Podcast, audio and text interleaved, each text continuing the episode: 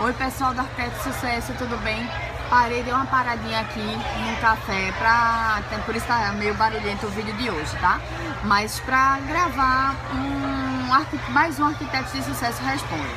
Nesse Arquiteto Responde foi uma dúvida que me deixaram num dos vídeos que eu fiz, onde a gente ensina a você cobrar pelo primeiro, pela primeira visita, né? Cobrar pela primeira reunião e principalmente a não passar orçamento na primeira reunião. Então são meio que são duas dúvidas. A primeira dúvida é a seguinte: já que eu vou cobrar pela primeira reunião, eu posso cobrar pela segunda reunião também? Então o que geralmente eu faço no valor desta primeira reunião, que é aquela é reunião que a gente vai fazer o briefing, que a gente vai conseguir entender melhor o cliente, saber exatamente o que ele quer.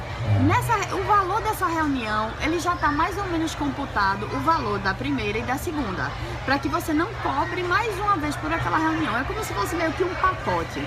Até porque você lembra, se você assistir esse vídeo, você lembra que você não cobra por uma reunião, você cobra para montar um plano de ação com ele, tá bom?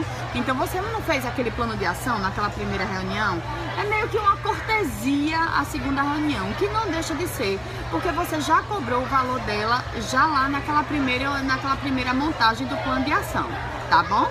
Então essa é a primeira dúvida. A segunda dúvida é: será que o cliente não vai se sentir meio ofendido por não sair de lá com orçamento, que ele não vai achar ruim, que ele não vai achar que você, o arquiteto que tem a maior condição de fazer um plano de ação daquele, não tem condição de dar um orçamento na hora? Claro que não tem condição, você acabou de entender quais são as necessidades do cliente.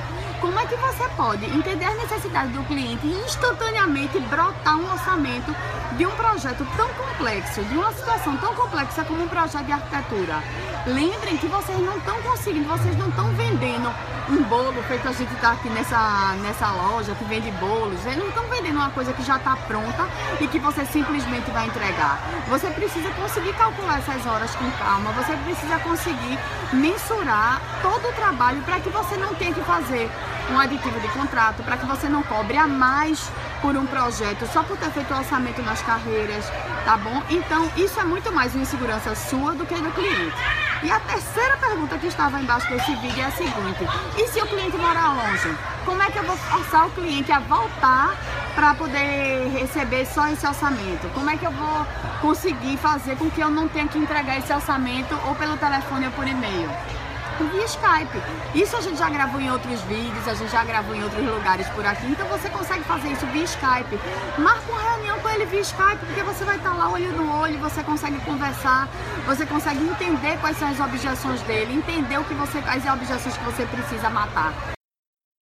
Por hoje é só. Esse episódio acaba por aqui e eu queria te convidar a compartilhar ele com outras pessoas. Ajuda a gente a fazer o mercado de arquitetura melhor, mais colaborativo. Você sabe que esse é o nosso, é o nosso sonho, essa é a nossa maior meta com arquitetos de sucesso. Então faz parte disso com a gente, compartilha com os teus amigos, com os, os arquitetos que você conhece.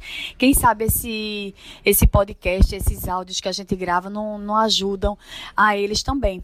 E se você ficou com alguma dúvida ou se você tem algum alguma sugestão de alguma coisa, algum conteúdo que você quer que a gente faça, ou em vídeo, ou aqui no podcast, o que é que você faz? Manda um e-mail para a gente para contato arroba arquitetosdesucesso.com.br e eu te vejo no próximo vídeo ou a gente se fala por aqui no próximo podcast, tá bom? Beijo!